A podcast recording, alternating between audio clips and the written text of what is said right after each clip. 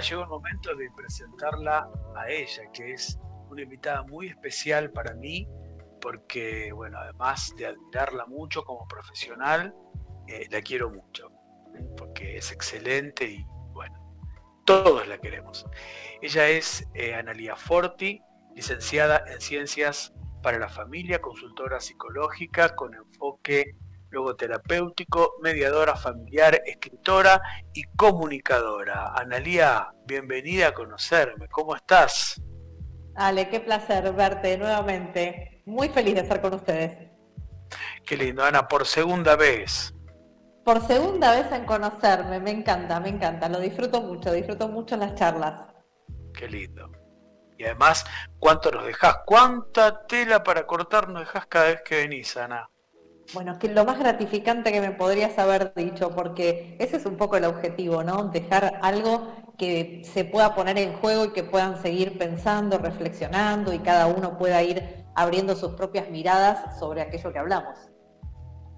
Así es, y cómo poder poner en práctica todo lo que nosotros eh, hablamos y pregonamos en teoría, ¿no? Porque una cosa es decir y decimos, bueno, esto ya sonó muy bien, muy lindo a nuestros oídos. Ahora, ¿cómo pasamos a la práctica? Y cuando elegimos un título, ¿no? El título del tema para desarrollar, ¿por qué no hablar de tu libro? ¿Y por qué no utilizar el título de tu libro con todo respeto, que es Reflexiones de persona a persona? Y dijiste muy generosamente, sí, no hay problema. Así que, porque justamente en él encontramos reflexiones que nos sacuden un poco la estantería, nos saca un poquito de esta zona de confort que tan trillado está ese término, pero que realmente lo vivenciamos, porque así es. Tal cual, porque Ale, en definitiva, se trata de esto, ¿no? De reflexionar de persona a persona, porque es desde la persona del autor a la persona del lector, desde la persona del conductor eh, y desde la persona del oyente a la persona del que en ese momento está como invitado. Siempre estamos intercambiando de persona a persona y los encuentros profundos son de persona a persona, desde lo más humano de cada uno. Y el objetivo es un poco esto, ¿no? Tal cual vos lo decías y muy bien. Una cosa es decir y otra cosa es llevar a la práctica aquello que decimos que en general siempre se torna un poco más complejo. Siempre se torna un poco complejo y un poco comprometido y un poco la propuesta, porque de hecho vos en el libro eh, decís transformar nuestra vida para potenciar nuestro desarrollo personal. Es justamente a invitarnos, dale, vamos a trabajar, ya basta de filosofar, basta de decir palabras lindas, ahora ponete a trabajar. Entonces, de eso se trata más que nada. ¿No? En definitiva es eso lo que transforma nuestra vida. Eh, nosotros transformamos nuestra vida cuando modificamos nuestra manera de accionar ante las circunstancias de nuestra vida y eso es lo que nos permite desarrollar el potencial.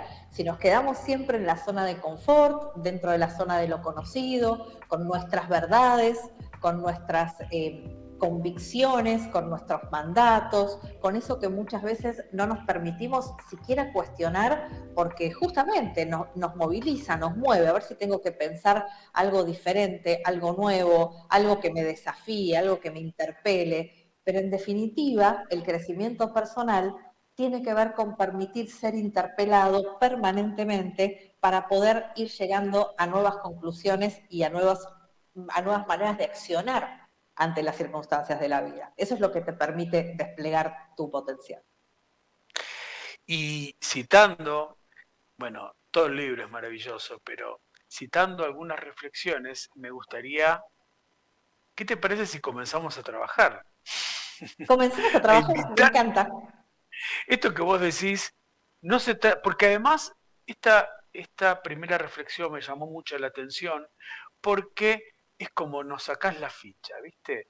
Cuando decís, a ver, a ver, a ver, vení Alejandro, estás poniendo y depositando mucho en el afuera, culpando tal vez al afuera de lo que te pasa a vos. Eh, me sentí muy identificado, porque vos acá sostenés, decís, no se trata de la adversidad, se trata de tus recursos. No se trata de suerte, se trata de tu actitud. No se trata de la situación, se trata del modo en que te posicionas ante esta. No se trata de lo que han hecho de ti, eh, se trata de lo que hagas de ti. No se trata de resignarte, se trata de no rendirte, no se trata de por qué, se trata de para qué, no se trata de qué, se trata de cómo. Wow. wow. Sí, la escucho y me, resuena a mí también. Aparte cerrás la presencia, a ver, a ver, a ver, acá se trata de vos. Mm, sí, siempre se trata de nosotros, porque, Ale, las circunstancias de la vida muchas veces no las podemos elegir. En ocasiones sí, pero en innumerable cantidad de ocasiones las circunstancias de la vida se nos imponen, suceden, irrumpen en nuestra vida. Y frente a cada una de esas situaciones que se nos imponen, nos encontramos ante un dilema, que es un dilema que tiene que ver con la libertad y con la responsabilidad. ¿Qué actitud voy a tomar ante esto que me sucede?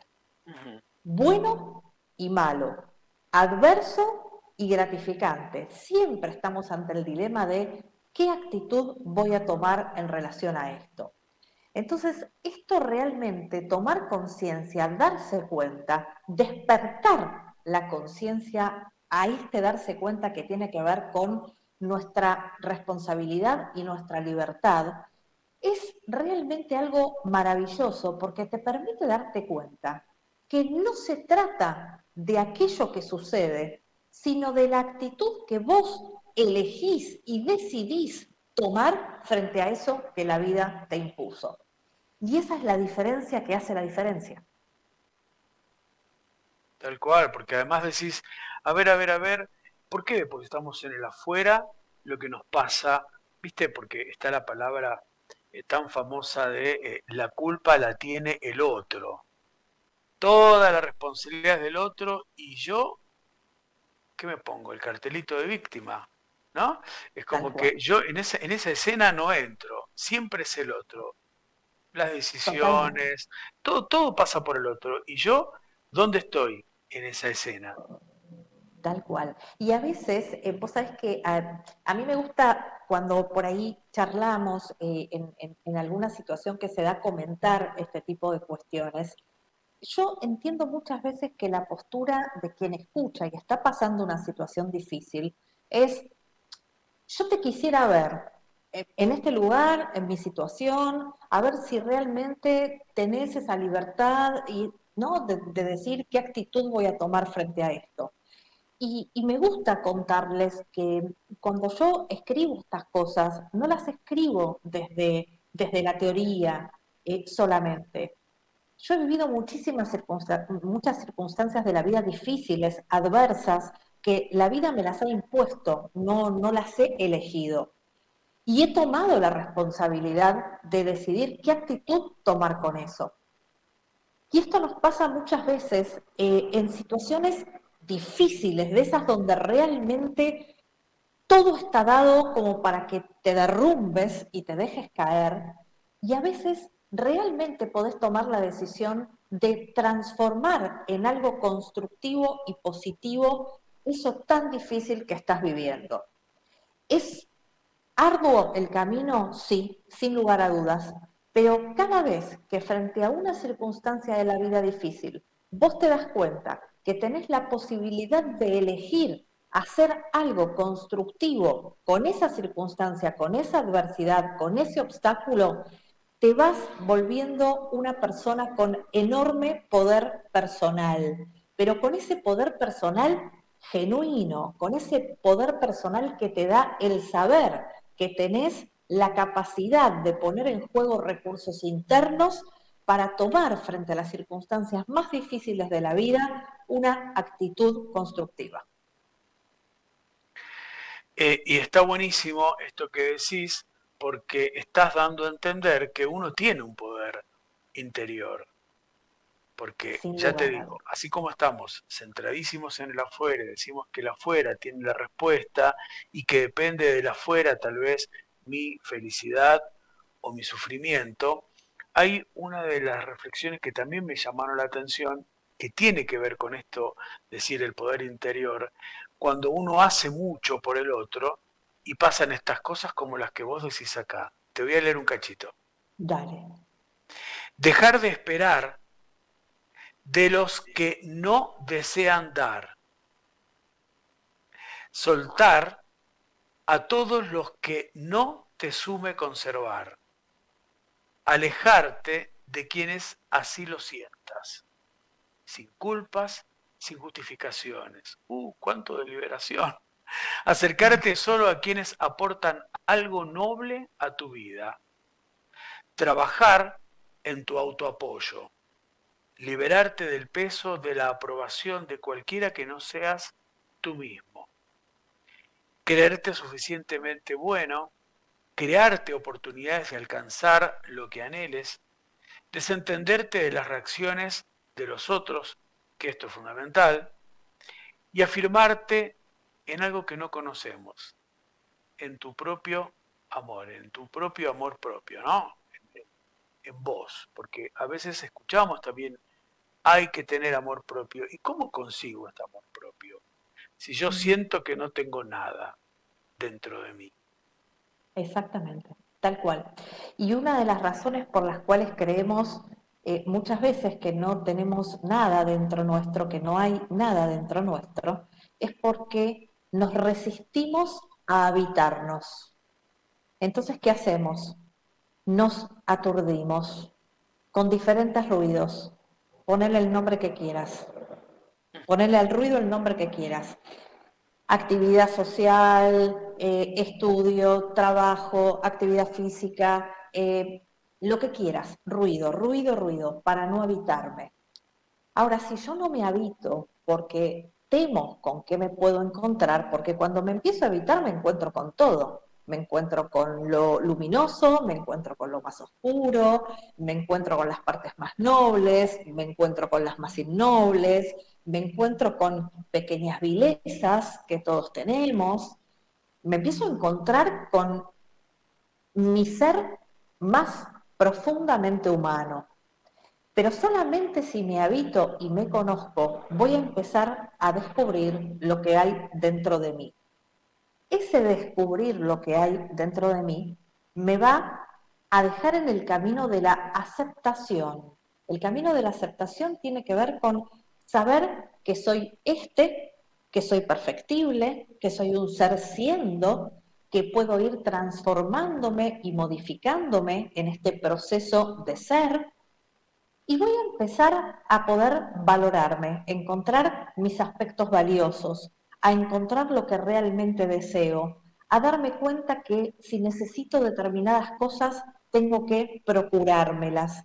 Cuando yo empiezo a estar centrado en habitarme, en conocerme, en volverme mi propio autoapoyo, voy a dejar de demandarle todo el tiempo al otro aprobación, lo que no me da a través de la queja, voy a abandonar el reproche, voy a empezar a poder ser mi propio centro de valoración y aprender a tomar lo que el otro puede dar. Y lo que el otro no puede dar, no se lo voy a reclamar. Y también, ¿sabes a qué voy a aprender? algo tan simple que nos lo muestra la naturaleza misma, que es acercarme a lo que me hace bien y alejarme de lo que me hace mal. Incluye situaciones y personas. Tal cual, sí. Y para esto vos también hablabas de la, la, lo importante que es o la importancia que tiene reconciliarse con uno mismo. ¿eh? Sin lugar a dudas. Eh, la reconciliación va de la mano de la aceptación.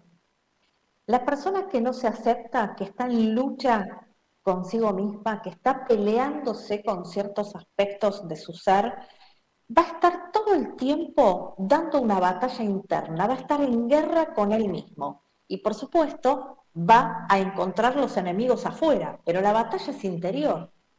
La batalla es interna.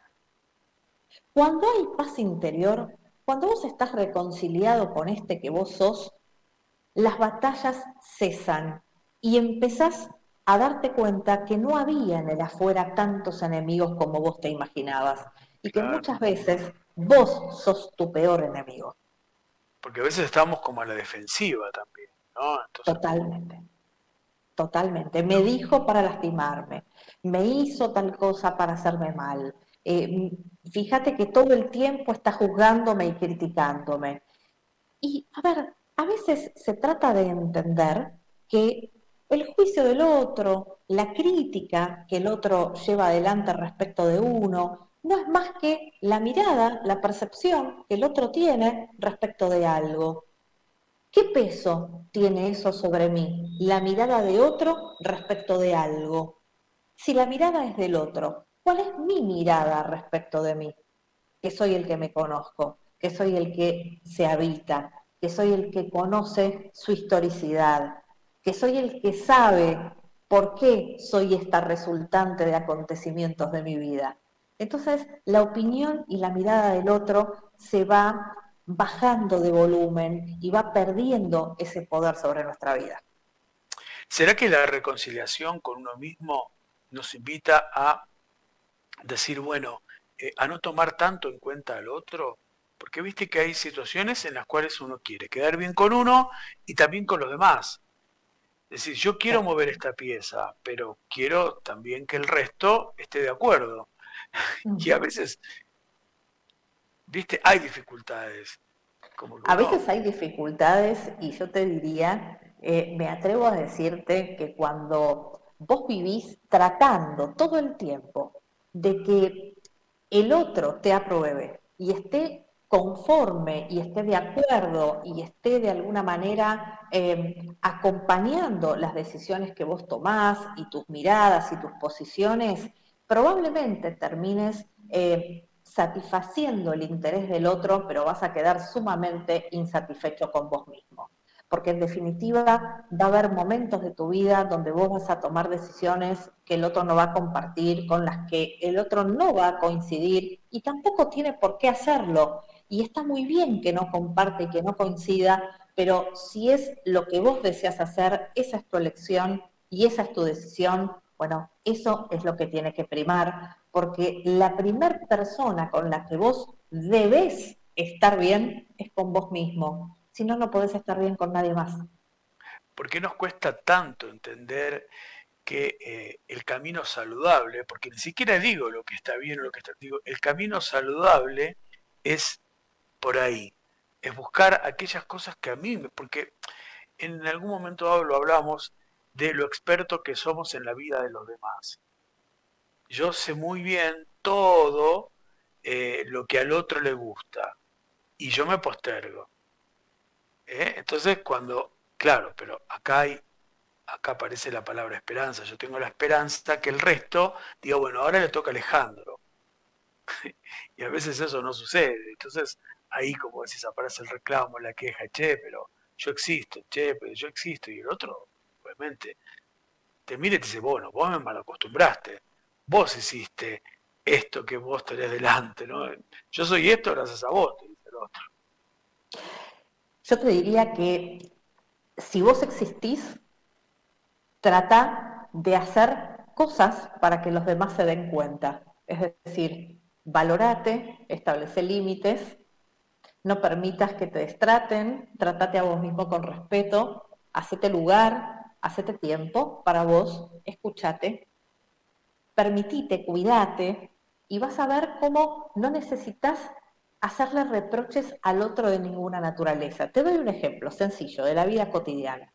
Si vos te permitís comprarte algo que te gusta, simplemente porque te gustó y no porque necesariamente sea algo que necesitas, si vos te permitís sentarte a tomar un café, sentarte a almorzar un día solo, tranquilo, simplemente porque tenías ganas y porque es algo que vos disfrutás, vas a ver que vas a ser mucho más eh, flexible y tolerante y te va a molestar mucho menos que el otro se tome también esos permisos. ¿Por qué? Porque vos te validas a vos mismo y vos te lo permitís. Entonces cuando el otro viene y te dice, no, vos sabes que me quedé por ahí tomándome un café porque tenía ganas de, estar conmigo, de estar tranquilo, de pensar. no te vas a molestar porque es algo que vos también te permitís. Cuando el otro te diga un no, no te vas a molestar si vos también te permitís decir no. Los enojos aparecen cuando el otro empieza a ser un espejo que te muestra todo lo que el otro se permite y vos no te permitís a vos mismo. Te enojas con el otro cuando tendrías que enojarte con vos y revisar qué está pasando con tu amor propio y con tu autocuidado. Porque uno dice, tan a sueltas me dice que no. Tan a sueltas me dice que no. Y yo no puedo decir que no. Soy un sí en todo momento. ¿Por qué? Porque hay que ser servicial, hay que ser buena persona. Y hay justificaciones. Los mandatos. Claro. Aparecen los mandatos. Si el otro le digo, ¿querés tomar un mate? No, la verdad que no. Tal cual. ¿Qué van a pensar una persona que no toma mate? Van a pensar que te, que te querés hacer el qué, que no sos una persona popular, que no querés compartir con el otro. Mira, la verdad que lo que piense el otro es un tema del otro. Si a mí no me gusta el mate o no tengo ganas de tomar mate en ese momento, realmente el mate no es algo que yo disfrute o que yo no disfrute compartir una, una bebida con alguien. Y la verdad que voy a decir que no. Y lo que el otro se imagine, la verdad que es del otro a mí no me define, yo sé quién soy. Tal cual. Analía, vos decís que cuando, porque esto también sucede, yo digo, está bien, me doy cuenta que por este lado de la demanda no funciona. Voy a empezar a, con esto, el primer paso, a reconciliarme conmigo, voy a empezar a aceptarme, voy a empezar a hacer cosas para que yo esté bien. Puede hacer que aparezca esta, esta encrucijada de, ¿está bien o está mal? ¿Estará bien o está mal que yo haga esto? Ya en tus reflexiones leímos que si el otro procede de una manera que a mí no me gusta, bueno, es asunto del otro. ¿Sí? Eh, pero viste que a veces, no sé si son los saboteantes o qué, pero eso aparece, digo, sí, está bien, me voy a sentar a tomarme un café, un café nomás, voy a empezar por eso. Me gusta ese barcito, me siento un café, sin decirle a mi pareja, tomarme una horita, es más no. Eh, y, ahí empieza, ¿está bien lo que estoy haciendo? ¿Está mal? ¿Está bien? ¿Está Viste que empieza como esa, ese interjuego. Tal cual, porque tenemos instaladas determinadas cuestiones que son mandatos, ¿no? ¿Cómo te vas a sentar solo? Hay una palabrita que yo te la voy a, te la voy a traer, que es eh, una palabrita que genera mucha confusión. Si vos tenés amor propio, si vos te das permiso, si vos te permitís cosas, si vos te priorizás, si vos te elegís, si vos te cuidás, sos un egoísta. Mm. Sos un egoísta. Entonces, si el otro eh, no se toma eh, el, cafecito o si el otro está trabajando, ¿cómo yo me voy a sentar a tomar un café? O si el otro ya llegó a casa, ¿cómo yo me voy a detener a tomarme una horita para tomar un café y estar tranquilo, silenciar mi mente y pensar? Culpa. Culpa por el egoísmo. Porque si el otro no hace, entonces yo tampoco hago. Entonces, como vivo insatisfecho conmigo mismo, porque me estoy privando de hacer cosas que desearía, después termino expresando todo ese enojo, toda esa molestia en el afuera, con el otro y con quien se cruce por mi camino. Puede ser que nos preguntemos, ¿está bien o mal lo que estoy haciendo? Sí, nos lo podemos preguntar, pero también nos lo podemos responder. ¿Yo le estoy causando algún mal a alguien con esto que estoy haciendo? No. El tiempo que yo me estoy tomando para tomarme este momento para mí, ¿a quién le pertenece? A mí, es tiempo de mi vida. El dinero con el que yo voy a abonar este café, ¿quién lo generó? Yo. Bien, ¿Cuál es el inconveniente en que yo esté haciendo esto? ¿Yo estoy provocando algún daño a mí mismo o a terceros? No. Entonces, lo que estoy haciendo es algo que tengo lícitamente el derecho de hacer. Me lo merezco. Me lo merezco. Y esto no es algo que me vuelva egoísta. Egoísta soy cuando solamente me miro a mí, me pienso a mí desconsidero al otro y no lo tengo en cuenta. Ahora, si yo soy una persona empática, tengo en cuenta al otro, tengo en cuenta las necesidades del otro, tengo consideraciones con el otro, cuando puedo ayudar, ayudo, cuando puedo colaborar, colaboro, y además me priorizo, me valoro y me tomo tiempo para mí, maravilloso. Eso no me hace una persona egoísta. Ale, ¿quién nos contó? Contame quién fue que nos convenció de que tenemos que estar todo el tiempo disponibles para el otro, al servicio del otro, no decir nunca que no, siempre decir que sí, dar todo por el otro y nosotros postergarnos, estar en segundo lugar, en última fila y nunca nos merecemos absolutamente nada. ¿Quién nos convenció de esto? Aparte la palabra merecimiento, siendo que la palabra merecimiento. siento que está tan fuerte y ya súper instalada el, la lista del debería. Debo, debo, debo, debería estar, no tomando un café, debería estar cuidando, estar en mi casa. Tanto nos ocupamos del debería que nos olvidamos del quiero. Tan centrados estamos en lo que debemos que nos olvidamos del quiero. Y esto tiene algo muy peligroso, muy peligroso. Y está vinculado con este concepto del merecimiento. Cuando una persona tiene amor propio, es una persona que sabe que se merece respeto, sabe que se merece cuidado, sabe que se merece valoración porque tiene valor y el primer valor que tiene es la dignidad humana por el solo hecho de ser persona. Es una persona que va a poner límites al modo en que se lo trata, pero que también justamente por eso va a ser cuidadosa y respetuosa y considerada con el otro. Porque si yo me respeto y me valoro como persona, también voy a respetar y valorar como persona al otro.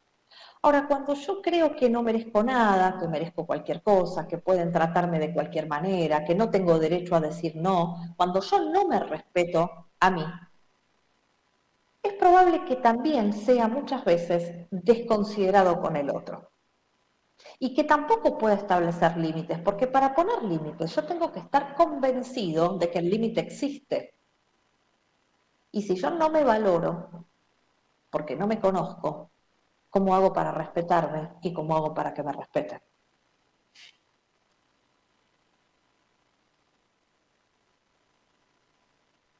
Wow. Wow. Claro.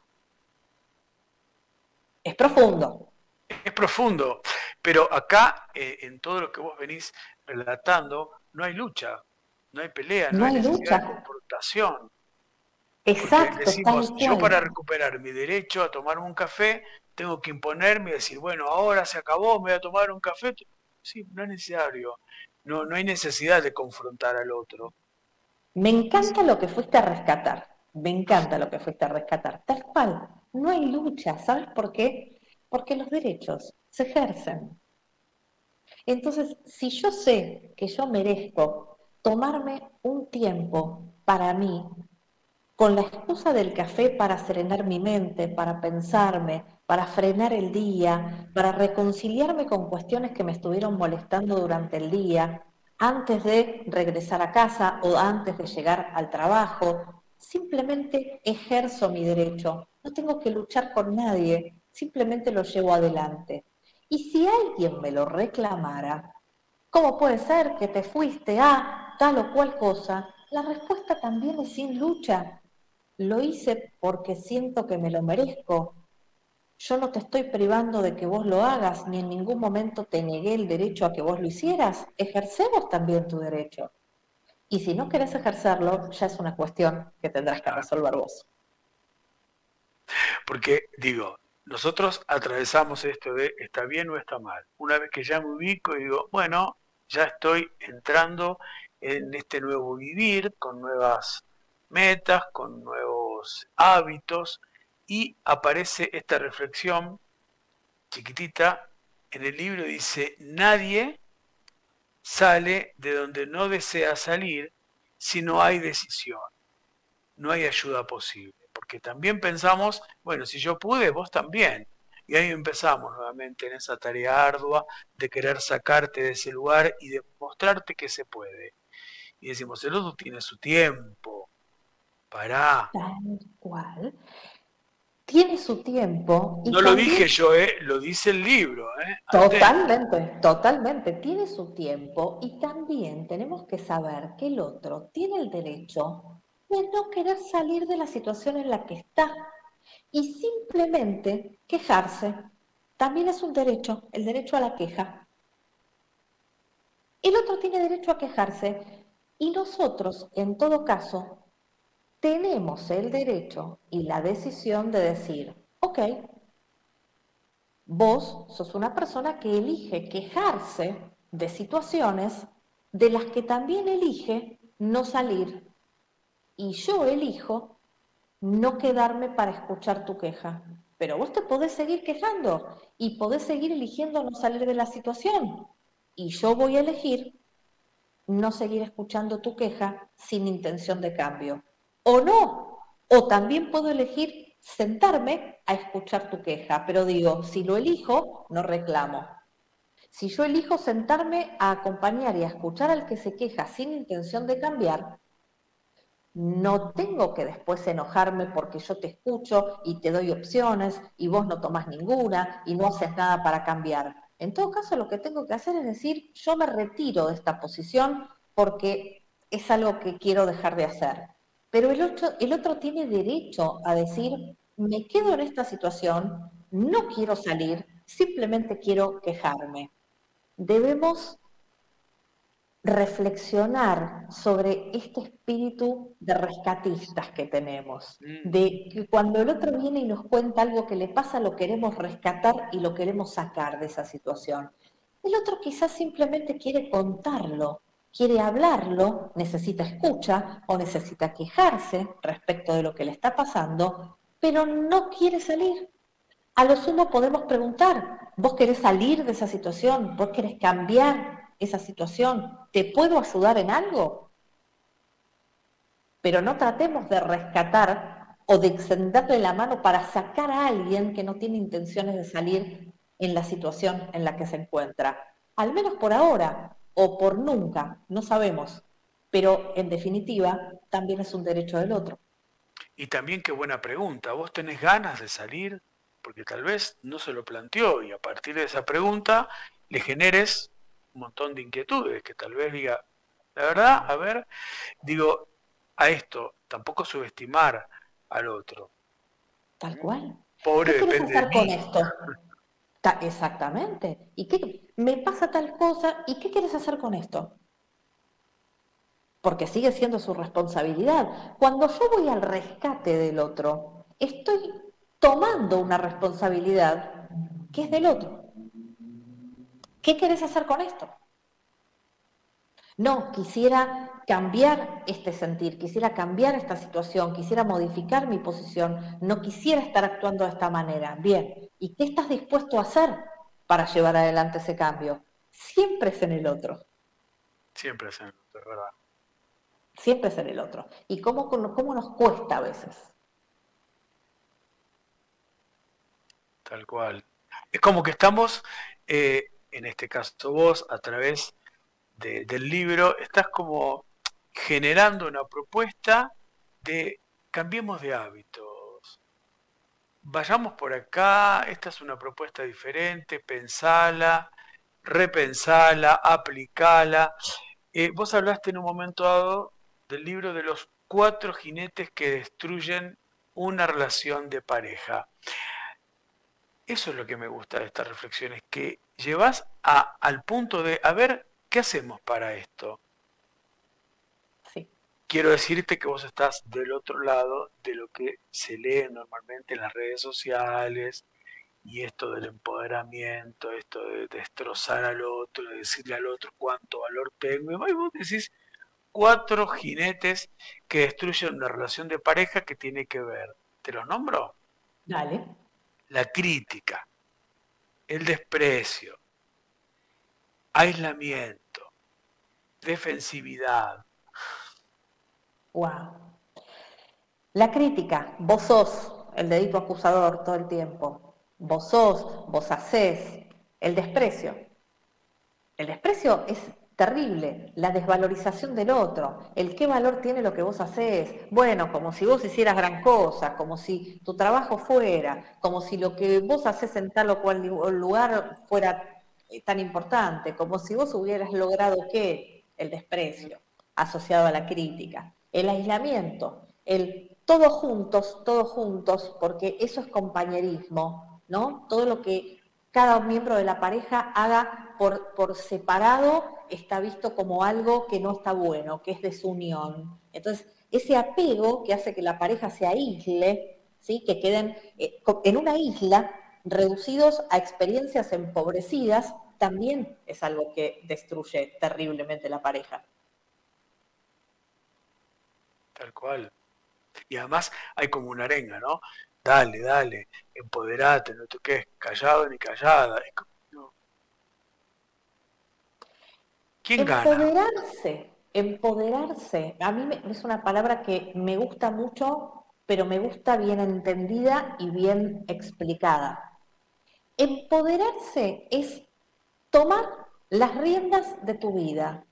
Empoderarse es tomar conciencia de tu poder personal, de tus recursos internos, de, de tus aptitudes, de tus actitudes, de tus destrezas, el poder personal de decir un no, que no tiene que ser gritado. El poder personal es darte cuenta que sos una persona dotada de recursos para poner en juego ante diferentes situaciones de tu vida que te va a permitir transitarlas. Eso es empoderarte. Empoderarte no es pisar al otro, avasallarlo, someterlo, dominarlo. Empoderarte es decir, estos son mis recursos y uno de los recursos que tengo es decir, yo con una persona que actúa de esta manera, que no la juzgo ni la critico, pero es una manera que a mí no me hace bien, no me vinculo utilizo ese poder personal que me dice, con esta persona sí, con esta persona no. Me vuelvo selectivo. Tener una actitud selectiva forma parte del poder personal. Vos fíjate que no hay nada del orden de, de la violencia en ninguna de estas conductas. El poder personal no es avasallamiento del otro, no es destrucción del otro. Poder personal no es te aplasto, no es te piso, es me autoafirmo. Por eso decimos, hay una contradicción constante, porque por otro lado, cuando decimos, bueno, tenemos que trabajar sobre la violencia, los vínculos, ah, qué bueno, qué copado, ¿eh? que este tema eh, se instale en la sociedad, y, pero por otro lado sale eh, estos términos como el empoderamiento, o malinterpretamos o mal lo usamos, porque en realidad cuando lo llevamos a la práctica decimos, pero empoderarse no es que vos me destrates delante de los demás y quieras como cachetearme y decir, ves, yo tenía razón. No, definitivamente no. No, eso, eso no es empoderamiento de ninguna manera, eso es, una actitud eh, de de dominación eh, que nada tiene que ver con el poder personal. Vos sabés que yo recuerdo em, que cuando, cuando eh, publiqué eh, Poder sobre tu vida, una de las cosas que me, me ocupé mucho de aclarar fue esto, que poder sobre tu vida no tenía que ver con el poder ejercido como dominación, sino con el poder personal de autoafirmarse en la propia vida para poder conducirla. Eh, la idea del poder como sometimiento del otro, no, no, no es algo que tenga que ver eh, con, por lo menos con lo que yo busco comunicar. Sí, eso también lo comentaste en el primer programa que hablamos del libro El poder sobre tu vida. Y hablando de esto, porque también a veces se malinterpreta esto de, bueno, yo ya te perdoné. Como que me ubico en un lugar y yo no sé si, creo que fuiste muy observadora para poder hacer este libro, porque hay una reflexión que a mí también me encantó. y la uso y pongo tu nombre, ¿eh? porque atenti, ojo con el plagio, hay que poner a quien pertenece, ¿no? Decís, la revinculación no es la prueba fehaciente del perdón. Es posible perdonar y elegir no revincular. Bondad no es necedad. Exactamente. Tú sabes que en, este juego de las relaciones interpersonales, muchas veces te encontras con conductas de manipulación, ¿no? Donde de pronto alguien te dice, eh, bueno, pero ¿cómo? Si, si me perdonaste, pero tomaste distancia. Sí, sí. No es pero tomaste distancia, es te perdoné y tomé distancia, no pero. Te perdoné y tomé distancia. Porque perdonar, perdonar, no significa que yo tenga que elegir revincularme. Yo tengo el derecho de perdonar y revincularme. Perdonar y no revincularme. No perdonar, no perdonar y no revincularme. El perdón tampoco tiene, el perdonar al otro tampoco tiene que ver con una cuestión omnipotente de decir, yo te perdono. Acá, esta persona poderosa te brinda y te otorga su perdón. Tiene que ver con sanar, tiene que ver con, yo, te perdono esto que pasó, esto que hiciste, yo te perdono porque yo quiero despojarme de, de, esta herida, yo no quiero estar resintiendo este dolor todo el tiempo. Entonces, yo elijo sanar. Yo perdono esta conducta, no es que te perdono a vos, yo perdono esta conducta que tuviste, yo perdono esta actitud, yo me deshago de este resentir esa herida y ese dolor. Y además elijo no continuar en un vínculo con vos, o continuar, pero son elecciones. No significa que si me perdonaste, todo tiene que estar como antes. No, no, no, yo puedo perdonar esa conducta, esa actitud, y además elegir no continuar con el vínculo. Aún siendo que el otro puede ser un familiar. Puede Absolutamente. Yo siempre aclaro, vos lo, habrás este, notado, siempre aclaro, aplica a amigos, a familiares, porque el mundo de la familia pareciera ser un lugar eh, intocado, ¿no? sagrado, santificado, donde el resto de, las cuestiones no aplican a la familia. Y a la familia aplica absolutamente todo porque siguen siendo relaciones interpersonales, donde hay vínculos profundos, donde las heridas son muchísimo más profundas.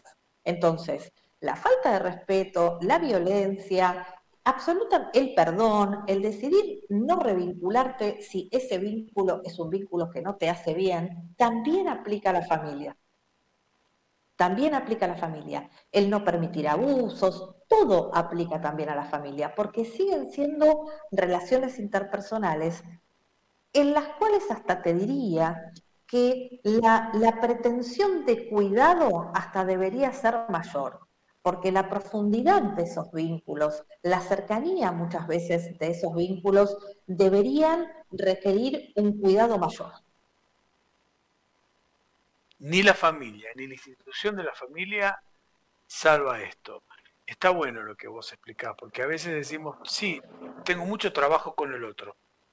¿Y pero qué es el otro? Y un amigo, una pareja, y la familia, no, la familia no se toca, la familia queda. Pero bueno, acá también hay sufrimiento. Es muy absolutamente, y vos sabés que esto es un tema muy, muy interesante, eh, quizás eh, lo podamos profundizar si a vos te interesara en alguna otra oportunidad, porque hay muchas, muchas personas que tienen eh, una, desvinculación eh, con algún familiar, eh, un padre, una madre, un, hermano, con alguna persona del círculo interno de la familia, y que como se le da tanta difusión y el mandato es que la familia es lo primero y es lo más importante y está altamente sacralizada la institución familiar, eh, son personas que sienten invalidada su experiencia, su experiencia de dolor, sienten invalidadas sus heridas y muchas veces hasta las callan y las mantienen silenciadas porque se avergüenzan de decir que no tienen vínculo o no mantienen relación o no mantienen contacto con alguna persona de su familia.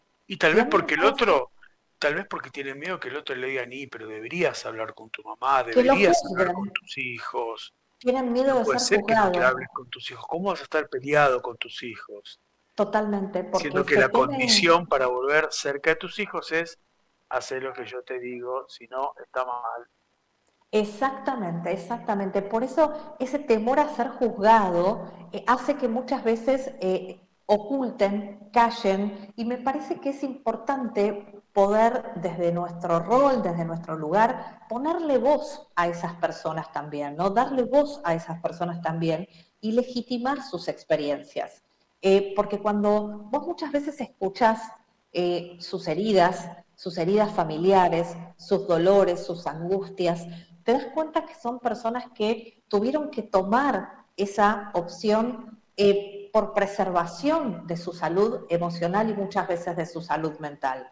Entonces, el, juzgar sin conocer nunca es una, actitud eh, sugerible. Siempre hay que escuchar y evitar el juicio, porque cada ser humano tiene heridas y tiene experiencias de dolor. Y las heridas familiares son una de esas heridas silenciadas que muchas personas caminan por la vida con el grillete del silencio por el temor a ser juzgados. Tal cual. Me encanta tu libro. Ay, qué lindo, Ale, me alegra. y, además, no, y además, ya te digo, primero porque, como siempre te digo, súper práctica en la manera de exponer, en la manera de explicar un término, siempre estás tirando esos tips, siempre eh, yo digo, eh, el tiempo, ¿viste? Cuando decís, tac, tac, tac, más cuando te vemos en la tele o te escuchamos en la radio, tenés una capacidad de, de simplificar y decir, este es mi tiempo, bueno, esto significa esto, y uno se queda... Es que me parece que no, no podemos tomar nada que no comprendamos. Cuando vos entendés, ahí aparece el darse cuenta. Cuando algo se abre dentro tuyo y decís, claro, ¿no? Y me, parece que hay que, a veces la economía de recursos funciona, ¿no? Ser claro, concreto y que el otro lo tome y haga su proceso con eso. Hay una reflexión que me gustaría utilizarla para, para terminar este encuentro, aunque como vos me dijiste, ya que entramos en el tema de familia y ahí seguimos, tomaste la Ahí seguimos. Me encantaría. Va a, venir, otra invitación, así que ya de paso. Cuando quieras. Aprovecho. Dice, la libertad del ser humano y su crecimiento residen en el poder para elegir el modo de responder ante las circunstancias de la existencia. Exactamente. ¿Viste la famosa frase, no me quedó otra alternativa? No tuve otra opción. Muy escuchada, sí. Muy escuchada. Siempre hay alternativas, siempre hay opciones. Y una vez más, vuelvo a dejar, voy a dejar una imagen que a mí me, me resulta muy clara. Pensémonos a nosotros mismos con dos estandartes a nuestro lado, el de la libertad y el de la responsabilidad todo el tiempo el ser humano está escoltado por los estandartes de la libertad y de la responsabilidad. Todo el tiempo tenemos la posibilidad de elegir y de hacernos responsables de nuestras elecciones y de sus consecuencias. Tal cual. Es una maravilla y al mismo tiempo un enorme compromiso, porque saberte libre y responsable implica tener que tomar poder sobre tu vida. Qué bueno, qué bueno. Y hablando, ¿puedo decirlo? Sí. Sí, claro. Hablando de el poder sobre tu vida y reflexiones de persona a persona, vos el sábado 7 de mayo vas a estar en la Feria Internacional del Libro en su cuadragésimo sexto, así se dice, ¿no? Encuentro. ¿Eh? Exactamente, después de dos años de pandemia ha vuelto la Feria del Libro a Buenos Aires. El sábado 7 de mayo, como bien dijiste, a partir de las 17 horas, voy a estar en el stand 327, que es, está ubicado en el pabellón azul, es el stand de la editorial Hojas del Sur, que es mi editorial, y voy a estar ahí para encontrarme, que es mi momento soñado, porque me encanta encontrarme, eh, como ya lo hicimos años anteriores, encontrarme con los lectores de los libros. Va a estar reflexiones y va a estar poder sobre tu vida también. Y obviamente voy a estar firmándoles los ejemplares y sobre todo eh, dándoles un gran abrazo a cada uno de los que, de los que lleguen, de los que se acerquen, eh, poder conocerlos, escucharlos, compartir ese momento. Me parece que es un encuentro eh, maravilloso y nada, me, voy a estar esperándolos para, recibirlos como si el stand por ese ratito fuera, fuera mi casa. Aparte, bueno, toda esta información, al igual que la información, estamos hablando de los datos de contacto, van a aparecer en la fanpage de Playback, todo, todo, todo en los comentarios para que eh, la gente no se olvide que ya el sábado, 7 de mayo, te vemos ahí en la Feria Internacional del Libro de Buenos Aires. Es una cita, lo espero. Una cita. Y espero poder estar, por supuesto. Ojalá, va a ser un placer, un placer conocerte personalmente. Analía Forti, gracias. Gracias. Placer enorme, gracias a vos. Gracias por decirnos presente siempre que te convocamos. Gracias por el espacio. Un beso grandote. Cariños para todos. Gracias.